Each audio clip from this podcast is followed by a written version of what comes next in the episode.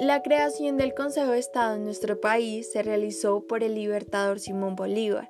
Dicha creación se llevó a cabo el 30 de octubre de 1817, expedido en la ciudad de Angostura. Se creó con el fin de ejercer funciones consultivas y asesoras, denominándolo Consejo Provisional del Estado, integrado por varios jefes militares y por los ministros de la Alta Corte de Justicia.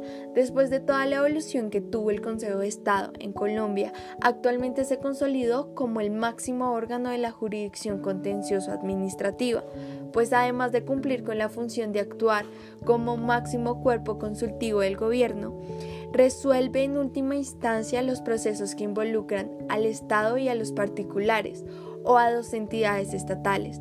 También conoce las acciones de nulidad por inconstitucionalidad de los decretos dictados por el gobierno que no sean de competencia de la Corte Constitucional.